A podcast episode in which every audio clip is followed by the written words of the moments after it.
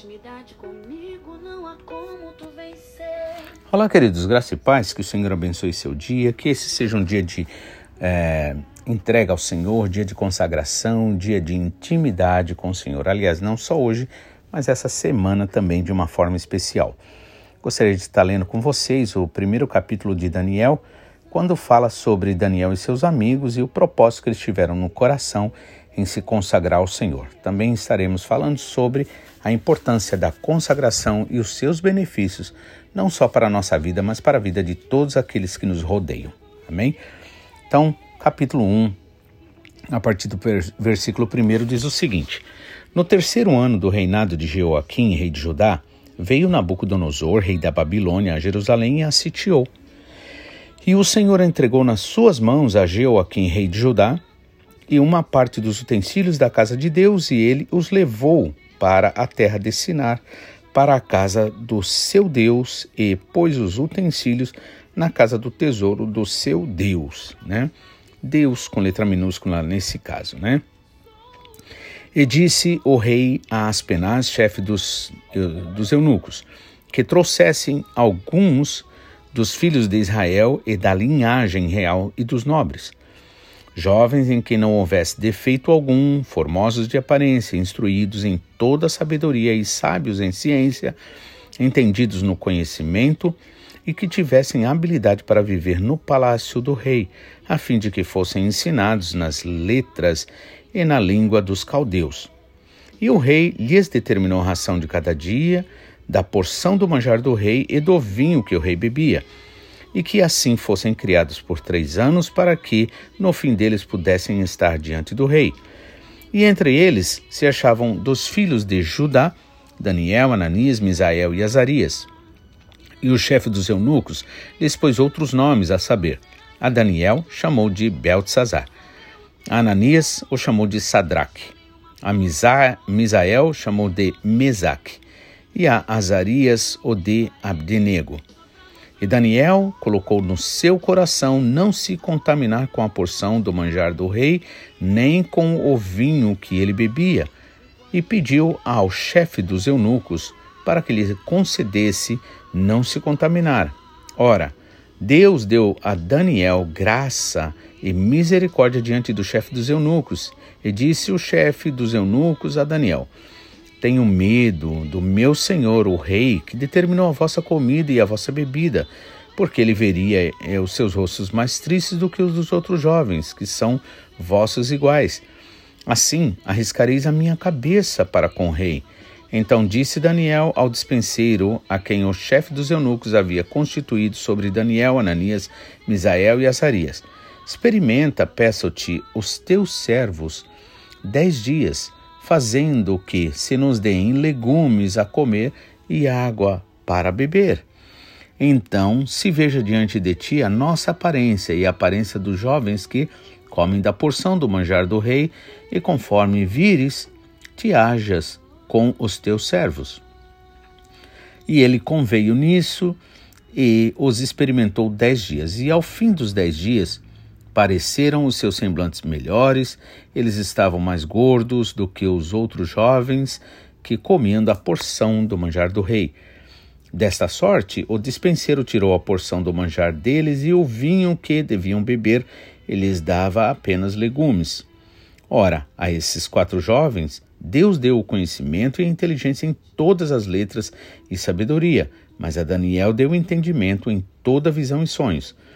E ao fim dos dez dos dias em que o rei eh, tinha dito que os trouxessem, o chefe dos eunucos os trouxe diante de Nabucodonosor. E o rei falou com ele, e entre todos os achados, como eh, ninguém foi achado como Daniel, Ananias, Misael e Azarias. Por isso permaneceram diante do rei e em toda matéria de sabedoria e de inteligência sobre o que o rei lhes fazia pergunta, os achou dez vezes mais inteligentes do que todos os magos e astrólogos que haviam em todo o seu reino. E Daniel esteve até o primeiro ano do rei Ciro perante o rei. Bom, então aqui nós vemos é, algumas coisas muito importantes para considerar para que a gente entenda como é que Deus trabalha, o que é que Deus promete, o que Deus não promete, né? E quais são as verdadeiras vantagens, né? É, porque com certeza tudo, a palavra do Senhor diz que tudo que é, nós fazemos para o Senhor, com certeza o Senhor nos abençoa, nos recompensa. Né? Primeira grande recompensa é a alegria do Senhor né, para nós. Saber que Ele está alegre conosco, olhar para é, olhar, olhar para nós mesmos e a gente ver que fez aquilo que era necessário ter sido feito, aquilo que era mais importante, mesmo em meio a sofrimentos e a dificuldades. E aí, primeiro, no primeiro versículo diz o seguinte, que é, no terceiro ano do reinado de Joaquim, rei de Judá, o rei Nabucodonosor vem e sitia ali, né, cerca ali a cidade de Jerusalém. E o Senhor, olha só, interessante, quem entregou o rei Joaquim, rei de Judá, nas mãos de Nabucodonosor, né, foi o Senhor. Né? Ou seja, ainda que as coisas estejam acontecendo de forma contrária àquilo que a gente espera daquilo que a gente quer, o Senhor está no controle. Por quê? Aqui, embora narre que o rei Nabucodonosor veio e sitiou a cidade, mas quem de fato entregou o rei Joaquim nas mãos do rei Nabucodonosor foi o próprio Senhor. E quando o Senhor faz isso, ele tem suas razões. Uma, uma certa de todas é que não importa é, o sofrimento que podemos passar, mas importa é que o Senhor tem uma vitória para a nossa vida. E a gente normalmente a gente quer ter vitória, mas é interessante que a gente quer ter vitória sem luta, e não existe vitória sem luta, não é verdade? E aqui o Senhor entrega nas mãos. Por quê? Porque, primeiro, o Senhor quer abençoar. Segundo, a palavra do Senhor diz que Deus corrige aqueles a quem ama, aqueles que têm por filhos, né? E por outro lado, né, é o direito do inimigo de exigir de Deus justiça sobre a desobediência dos seus filhos, né, dos filhos de Deus. Veja que aqui se trata de rei de Judá e toda a população ali de Judá, a tribo de Judá, sofreram né, a consequência dessa invasão do rei Nabucodonosor. E é interessante você notar que Judá é a tribo do louvor, a tribo da adoração a Deus. É por através de, de Judá que vem é, Davi. Jesus Cristo também é da tribo de Judá. Ou seja, não importa o quão precioso é para Deus, não importa é, que temos as promessas, a realidade é que nós precisamos viver uma vida de consagração ao Senhor, uma vida de entrega ao Senhor, guardando sempre a palavra no coração, né? ou seja, meditando na palavra, para que nós é, não venhamos a pecar contra o Senhor, não venhamos a desagradar ao Senhor, não venhamos a nos desviar da vontade do Senhor, dos caminhos do Senhor. Com certeza, ali uh, o povo de Israel tinha desobedecido com certeza houve ali direito dado ao inimigo e por isso o Senhor o entregou. Porque nosso Deus é Deus justo e ele não vai fazer uma coisa, ele não vai dar um castigo quando a pessoa não merece, quando seu povo não merece. Então ele corrige, a Bíblia deixa bem claro, corrige aos que ama. Então o Senhor os entregou. Mas se foi o Senhor que entregou, nós também podemos ficar de certa forma, em paz e buscar realmente ver com o Senhor, Pai, onde foi que nós demos direito ao inimigo, né? Porque à medida que nós realmente damos direito ao Senhor, o que acontece? Normalmente o Senhor vai nos abençoar. Com certeza o Senhor vai é, cumprir a sua promessa sobre nós.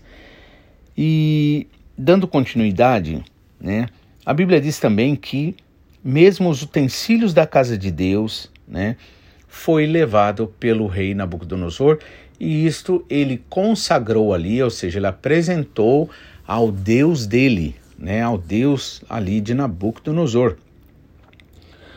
Ou seja, uma forma de é, aquilo que é sagrado ser é, usado de forma é, impura, de forma contrária à vontade do Senhor. Mas isso tudo para o povo de Deus aprender.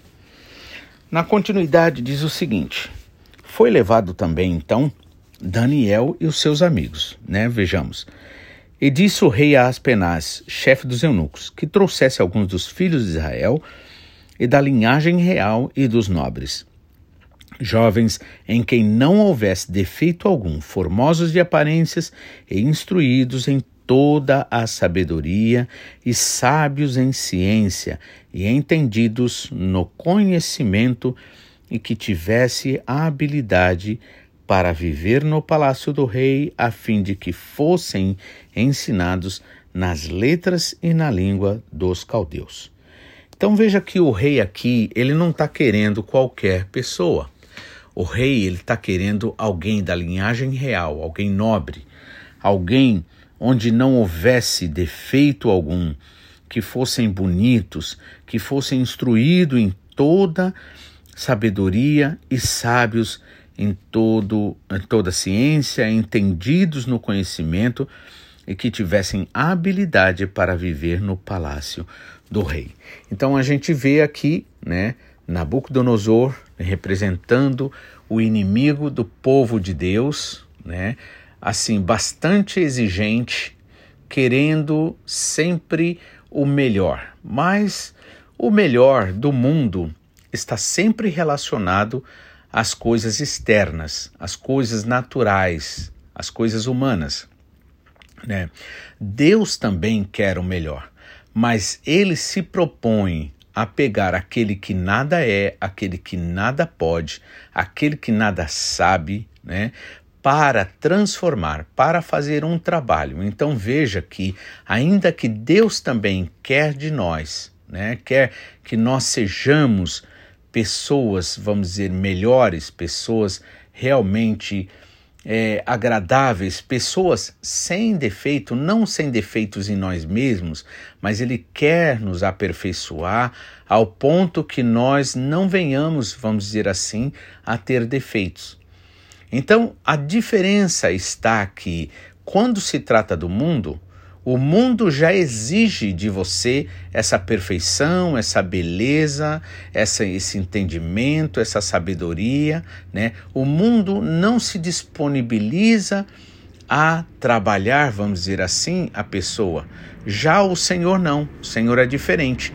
Ele pega aquele que nada é, aquele que nada pode, aquele que nada sabe, e quando encontra no coração deste, desta pessoa, né, esse desejo de querer viver o melhor, de querer fazer o melhor, então com certeza o Senhor trabalha nesta vida. Por isso que o apóstolo Paulo diz que o que, o coração, que os olhos não viram, o que o ouvido não ouviu, o que não subiu ao coração do homem, é o que o Senhor tem preparado para aqueles que amam ao Senhor. Então, é, o rei aqui faz toda essa exigência. E aí o versículo 5 diz assim: E o rei lhes determinou a ração do dia, da porção do manjar do rei e do vinho que ele bebia, e que assim fossem criados por três anos, para que no fim deles pudessem estar diante do rei. E a gente vê aqui então que o rei ele, ele vai ali dentro daquilo que ele acredita que é bom, que ele acredita que é, é, é, é gostoso, é o melhor, e ali determina, ou seja, ele não dá opção. Veja que nas, quando se trata das coisas do mundo, quando se trata de viver na carne, né, a realidade é que não existem opção. As pessoas são obrigadas, né? E aqui, até mesmo a alimentação era algo que era determinado, era algo que era imposto, e assim deveria ser feito. E aí diz que os seis, entre eles, se achavam, entre esses jovens né, escolhidos, se achavam os filhos de Judá, né? Pessoas ali tementes a Deus. Daniel encabeça aqui essa lista né, de quatro pessoas: Daniel, Ananias, Misael e Azarias. E o chefe dos eunucos lhes pôs outros nomes a saber. A Daniel, pois Belsazar, Ananias chamou de Sadraque, a Misael de Mesaque e a Azarias chamou de Abdinego. Ou seja, todos os nomes babilônicos, inclusive esse nome Abdinego seria referente a um tipo de deus lá. Então vemos que quando o inimigo ele quer né, mudar a mente, mudar o coração de alguém, ele busca colocar um nome, vamos dizer assim, na pessoa. Então, Daniel sabia quem ele era, Ananias, Misael e Azarias. É preciso nós também sabermos quem nós somos em Jesus Cristo. Em Jesus, nós somos santos, fomos chamados, fomos lavados, purificados por Ele, fomos né, é, convocados para vivermos para a glória do Senhor, para as coisas eternas. Então, muitas vezes o inimigo quer trabalhar na nossa mente, no coração, dizendo que a gente é isso, que a gente é aquilo e aquilo outro, coisas contrárias ao Senhor. E quantas vezes a gente mesmo acaba aceitando isso, né? Quantas vezes a gente olha para nós e diz assim: "Ah, eu não amo a Deus". Na verdade, isso é mentira. Nós amamos, sabe por que amamos? Porque temos o Espírito Santo de Deus, né? Muitas vezes nós dizemos, ah, eu não estou com vontade de fazer isso para o Senhor. Na verdade, a vontade existe, só que por nós alimentarmos a carne e por darmos ouvidos ao que o inimigo fala, acabamos acreditando. E acreditando, automaticamente, a gente sai fora do propósito. Então, por isso que ali foi mudado o nome deles. Daniel, Ananias, Misael e Azarias, cada um com nome ali como se eles fossem mais um daqueles. Mas graças a Deus que eles conheciam o Senhor, graças a Deus que eles eram, eles eram pessoas consagradas ao Senhor e apesar de eles estarem sofrendo ali as injustiças dos pecados do povo de Israel, né, que foi entregue pelo Senhor ao rei Nabucodonosor, mas eles permaneciam firmes e fiéis.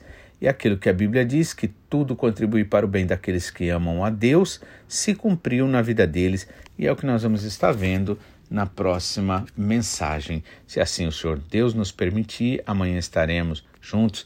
Que Deus abençoe, que você possa realmente, assim como Daniel e seus amigos, estar bem certo de quem você é em Jesus Cristo, do seu chamado para a honra e glória do nome do Senhor Jesus. Que Deus abençoe e fique na paz em nome de Jesus.